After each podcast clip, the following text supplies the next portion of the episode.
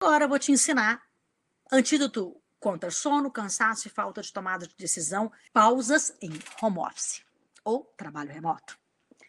Descanse 20 minutos depois do almoço, uhum, com luz apagada e tudo.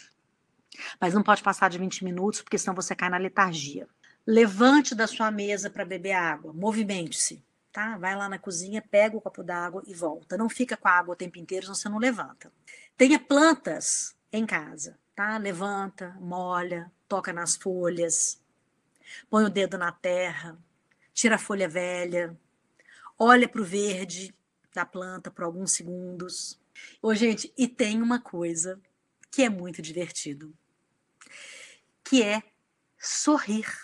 Agora, pausas para aumentar a sua inteligência emocional, gratidão e vínculos sociais. Agradeça, ligue para os seus amigos e aquecer sua amizade, etc. Aproveita e liga para agradecer uma pessoa que mandou uma comida para você.